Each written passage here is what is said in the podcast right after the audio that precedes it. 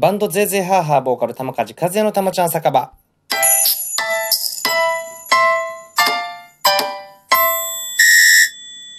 このラジオ配信はミュージシャン玉梶和也の日常の様々な出来事、ライブ告知など、バンドゼーゼーハーハーの近況などを語っていきたいラジオでございます。ということで、え本日はちょっと喋りたいことが結構長くなりそうなんで、いろんなことをちょっとはしょらしていただきます。え、そして先日の、えー、ラジオトークアプリで、えー、喋ったところ、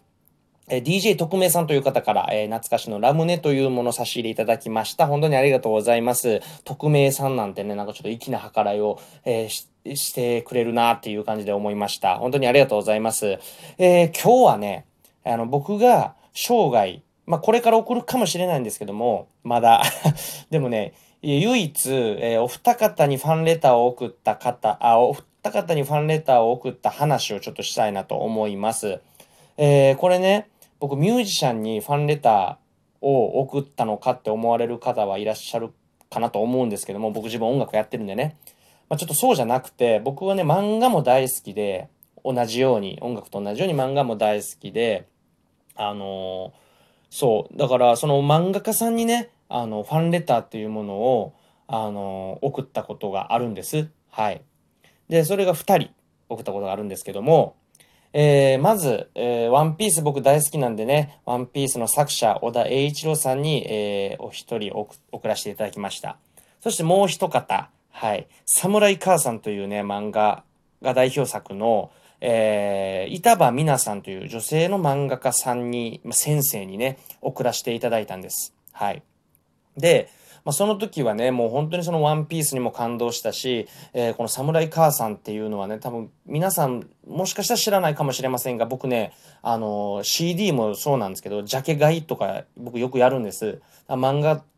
漫画、例えばツタヤとか行ってね、漫画をパーってみんないっぱい並んでる漫画見るときに、そのジャケットというか漫画の表紙ですね、あの見てこれちょっと面白いんじゃないかって、そのたまたま一巻をそのサムライ母さんという一巻を取ったんですね。で、それでパッと見ると、見てみると、やっぱめちゃめちゃ面白いんですよ。まあ、ワンピースは冒険漫画、まあ、男心をくすぐる、まあ、冒険漫画なんですけども、その、その侍母さんは、結構人情味あふれる漫画で、まあ、えっ、ー、と、くすっと笑い、そしてほろっと泣ける、まあ、人情味のある、えー、漫画なんですけども、まあ、これにもまあ本当感動を覚えまして、まあ、めちゃめちゃ面白いということで、そのお二方に、えー、まあ、生涯です。今までで、まあ、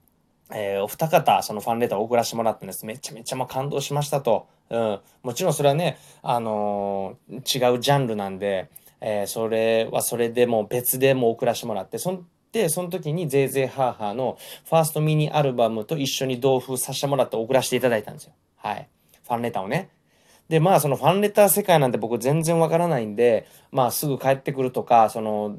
まあ見てもらったらいいやぐらいな感じだったんですよ。まあもちろんその、なんていうのかな、その、感動した熱さで、もうその、その熱さのまんま送らせてもらったんで、はい、もうそれで僕は満足だったんです、正直。で、あの、小田栄一郎さんはツイッターとかなくて、もちろん SNS とかチェックできるあれがなかったんですけど、えー、侍母さんの板場美奈さんという方は、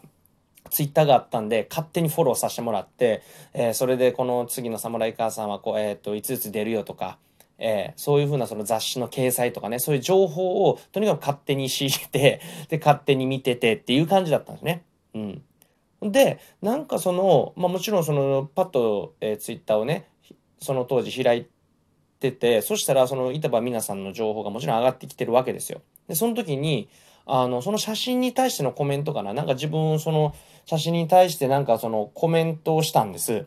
で、そのコメントに対して、えー、っと、コメントがまた返ってきたんです。それだけでも俺ね、やっぱめちゃめちゃ嬉しいわけですよ。ミュージシャン好きなね、これを聞いてくださってる方々も多分わかると思うんですけども、好きなミュージシャンにね、コメントを出してコメント返ってくるってやっぱ嬉しいことじゃないですか。それと同じようにコメントが返ってきたってもうそれだけでも、うわ、なんやこれと思って。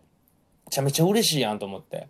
で、なんか、うーん、その時はもちろんね、勝手にフォローしてただけなんで、まあまあ、それでもすごく、ああ、なんかもう親身にちゃんと考えてくださってる方なんやなと思って思ってたんです。で、まあもちろんそこでね、ファンレターが届いた動画なんてもう聞くあれもないっすよ、俺の中では。はい。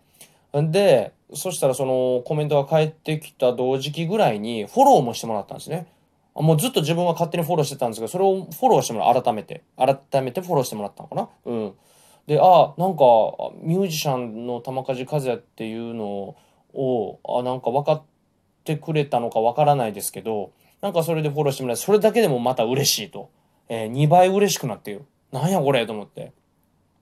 この人がもしかして俺の情報をなんか見てくださってんのかみたいなことを思う、想像するだけでね、やっぱ気分上がるわけじゃないですか。うん。で、まあそれでね、あまああれよあれよと、僕もね、ちょうどバンドやってて、えー、弾き語りもやり始めた時ぐらいだったんですよね。うん、その時は。で、えー、まあフォローもしてもらいのところで、あの、死んだいたクロッシングで弾き語りのライブがあって、で、その、えー、ライブ終わりに、えー、次のライブの告知もしようかなと思ってて、今日はありがとうございました。新田クロシングありがとうございました。次のライブは、えー、その時はもう2017年、2017年の忘れもしないその9月23日に中野ステレオでライブやりますっていう次の告知をありがとうございますと一緒にしたんですよ。そしたら、その、サムライカーサの作者、エイタバミナ先生から、次の中野ステのライブ行きますって来たんですよ。リプかね、だえー、DM か分からなかったんですけど、マジか、あ、じゃあリプやったな、それ。リプできて、でめちゃめちゃ嬉しくて、嬉しくて、で、もうありがとうございます、じゃあお待ちしております、みたいな感じで、えー、そのまあリプもそ、のリプに返して、で、もうそうなるともうね、漫画家の大先生が、えー、俺のバンドのライブバ、バンドメンバーに守られて歌う玉梶和也のバンドライブじゃなくて、えー、俺の弾き語りのライブに来てくださるっていうので、もうなんてめちゃめちゃ緊張して、その時覚えてますよ、本当に。で、当日9月23日の中野ステレオライブやったんですよ。はい。で、やったんですけど、もちろん、えー、ドキドキしてますよ、その時にはもう。誰や誰やと思いながら、まあもちろんファンの方はもうわかります、顔は。けど、あの、誰か一人女性の方でね、あの、見覚えのない方もいらっしゃるんで、絶対この人やと思って、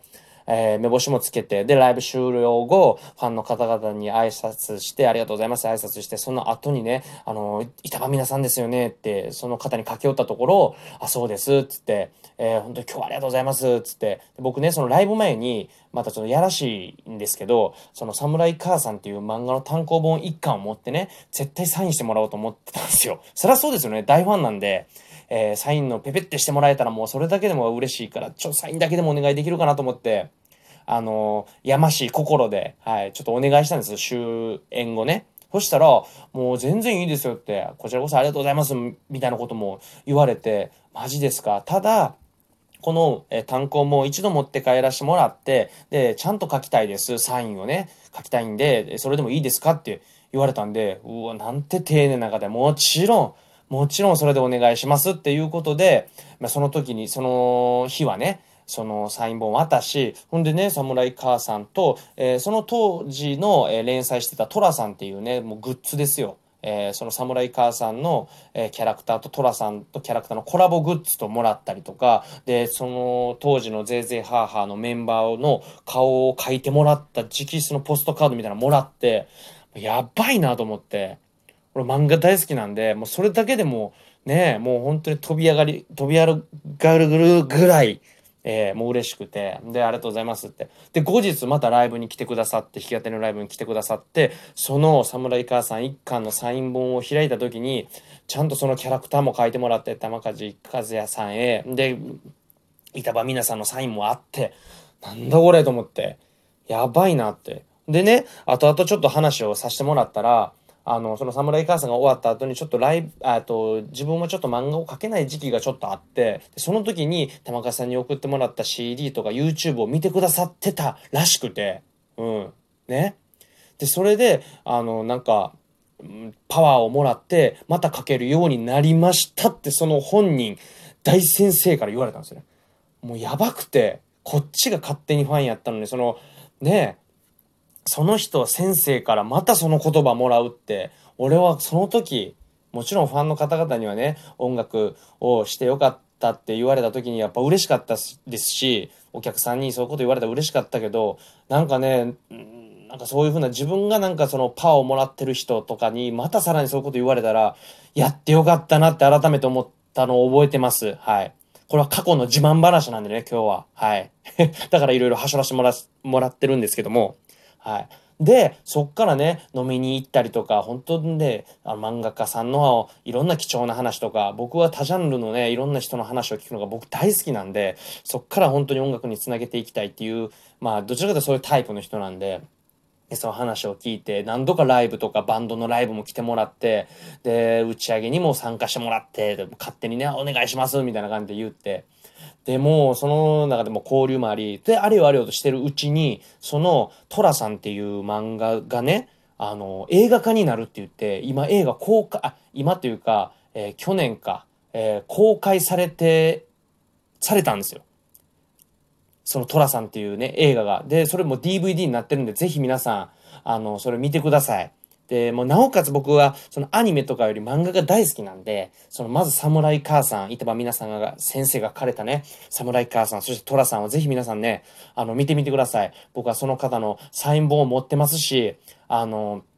僕は勝手にお友達やと思わせてもらってます。えー、様々な交流のある中でね、えー、そういう風な、ちょっと今日は話をさせてもらいました。ぜひね、皆さん、えー、いいなって思うね、ミュージシャンとかそういう人がいたら、もうぜひ包み隠さず、えー、そこにアタックしてみてください。僕もね、初めてファンレターがこんな形になるとは思いませんでしたっていう話を今日のラジオでさせてもらいました。また詳しい話を聞きたい方がいらっしゃいましたら、ライブとかね、その後で、えー、その話、ちょっともうちょっと詳しく聞きたいんやけどって言って聞いてみてください、俺に。はい。全部話します。はい。ということで今日はもうこういう熱い話でした。本当にね、皆さん、えー、良い夜をお過ごしください。今日はちょっと暑かった。はい。よろしく。それでは皆様良い夜を、えー、それではまた。